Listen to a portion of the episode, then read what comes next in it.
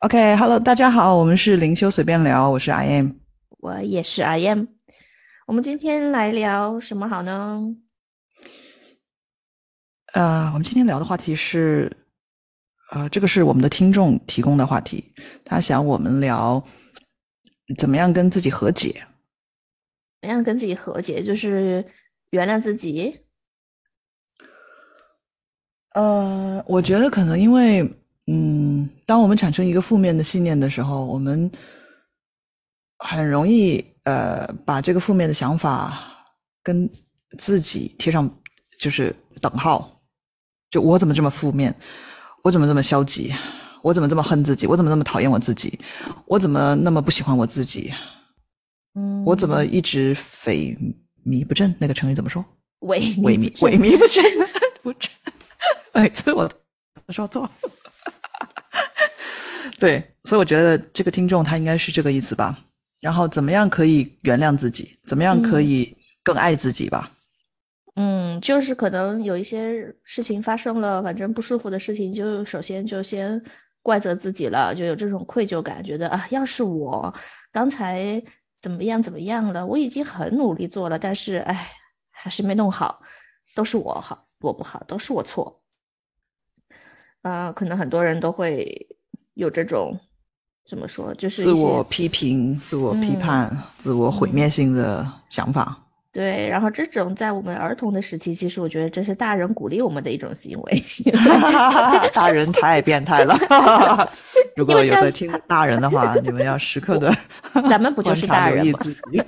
难道咱们还是娃？不是，我说那种变态的大人，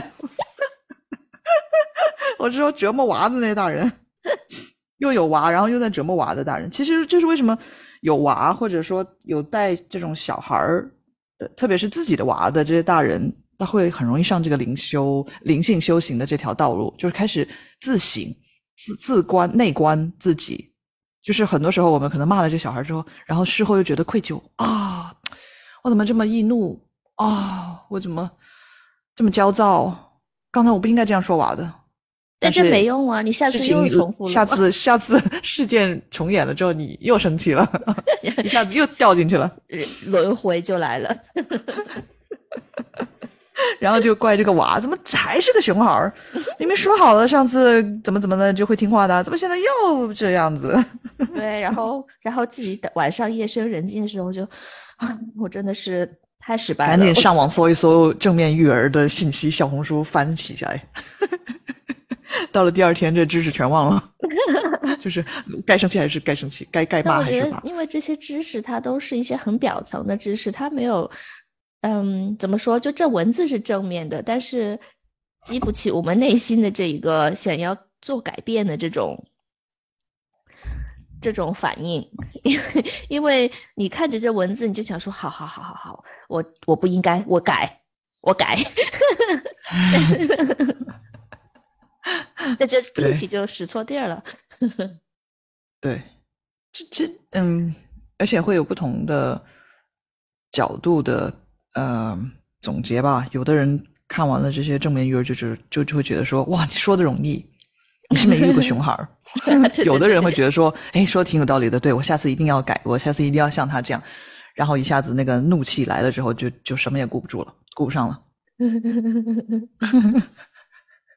那咋办吧？你说。但是就我们说回那个和自己和解，其实是一样的。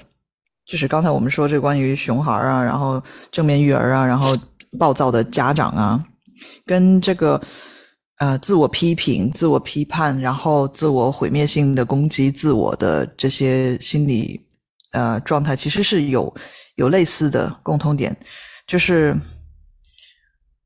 呃，当我们在育儿方面，我会觉得我们会觉得说这个小孩怎么这么不好，怎么这么不上进，怎么这么那个，怎么怎么这个。然后，当我们开始有愧疚的时候，我们就会觉得说啊，我怎么是这么一个家长啊？我怎么那点育儿的知识完全都没有没有学会？就是好像我们总是在找一个对象去批判一样，去去去讨伐一样。因为没有批判的声音，我也就不需要跟自己和解了呀。那也是，所以就是，所以我们就是在 reverse engineer 嘛，就是说，呃，中文怎么说？反向推理啊，good，very good，我反向推理，反向推理，反向推理。所以你首先要观察到自己，哎，我想要跟自己和解，那么你就反向推理，我肯定是讨厌自己，我肯定是觉得自己不够好，觉得自己这个差那个差，呃，生气也不好，呃，胡说八道也不好，然后不跟人家交往也不好，呃，太孤僻也不好。就是我，你可以一直推推推推推往回推。那我哪哪都不好，咋整？那你哪哪都不好，它是也有一个根源可以推出来的呀，可以推理出来的呀。你不会说生出来一个小 baby，他就觉得自己哪哪都不好啊？这肯定是这个小 baby 他相信了他哪哪都不好，他才会有这样的想法，他才会开始自我批判，然后开始才想要跟自己这个哪哪都不好的小 baby。这小 baby 是不可能哪哪都不好，是小 baby 他相信了他哪哪都不好，嗯，所以是他相信了。所以说，呃，之前我们讲过，说观察到自己有这些信念，其实是第一步。嗯，那么，呃，最最简单的一个途径，其实就是写下来。有时候你在脑子上想的时候，你摸你抓不住它；有时候你一个念想来了，觉得说哦，对我是这样想的，哎，你瞬间即逝了，这个想法没了。但如果你把它写到纸上的话，你可以看，哦，我想要跟自己和解，是因为什么呢？写下来，因为我觉得自己这个差那个差，这个负担，我就是这个这样，就是你把你所有你对自己的评价都写下来。写到纸上，嗯，悔恨呐，怨恨呐，罪恶感呐，然后一些对自己的批判啊，然后嗯，接受不了自己的地方啊，这些都是其实，对，甚至是你对，你其实你任何的想法，就是你是你可以反推。就其实你脑子里面在想什么，你就直接写下来，不一定要根据某些的顺序，因为你可以写完之后，你再去逻辑分析它。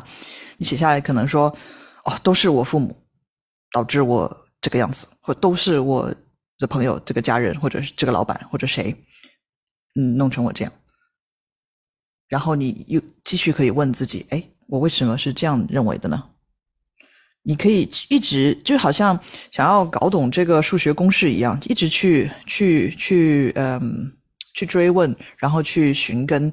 诶，奇怪，诶，为什么我觉得说三加六是等于十？不对呀，诶，就是你有一些对于他有一些质疑的时候，其实就是这个信念开始瓦解了，就是你的这个想法已经不是那么坚固了。所以你就把所有的猜疑、所有的想法、所有的一丝的嗯念头都放在纸上，然后再去看，你就发现它是有一个逻，它是一个逻辑图，就出来了。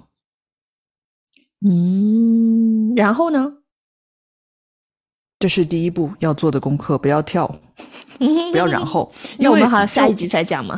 呃，我们先说一下为，所以就是为什么当大家跳过这些功课不去做的时候，你只是说啊，我要正面一点，我要积极一点，啊，我要听一些呃正面的那种那种叫什么肯定句，对，肯定话语，然后呃就是听那种啊，我很好，我很棒，嗯嗯嗯，呃，大家都爱我，我爱世人。嗯，什么的那些就嗯不起作用，因为你没有，因为你没有去肯定这个内在小孩他的声音，你没有给他机会去表达他想要表达的这些不满、这些愤怒，你你直接跳过了他的感受，就想要给他，哎，就把这个药吃了就行了，这不行啊！特效特效特效药不行啊，不管用啊！就好像一个小孩他不开心的话，你不听，你不聆听他，你不去嗯。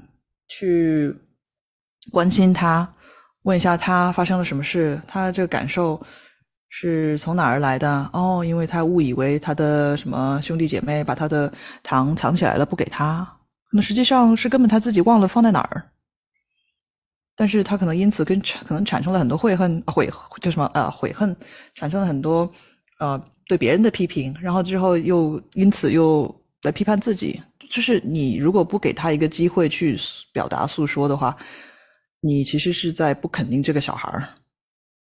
所以说写写下来的方式其实是很简单的一种与自己与对自己的对话的方式，自己与自己内心的对话的一个方式。因为你要知道你要和解的是什么，你才能够和解。如果你都根本不知道你要和解的内容是什么，到底是愤怒呢，还是悲伤呢，还是委屈呢，还是什么？你和解的是某一个事件吗？是小时候有一个事件，你特别伤心，你一直原谅不了自己呢，或者原谅不了家人呢？那你首先得知道是到底是哪个，你才能够去和解。就如果你没有办法凭空就是去想到就 get 到的话，那么把它写到纸上，这个很容易做得到。然这是第一后，步。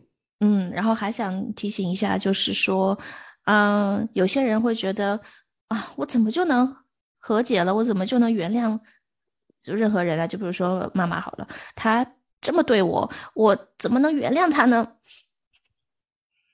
太便宜她了。哦，就就你每大家每次有这样的想法的时候，你就把这个想法套在一个小孩身上，你就会明白他你的逻辑嗯，跟小孩其实是一样的。就 是小孩就是抓住不放，他拿了我的糖哎，你叫我跟他和好，不是再也不跟他做朋友了。我再也不跟他说话了，我再也不跟他玩了，他不是我的好朋友了，我恨死他了，对吧？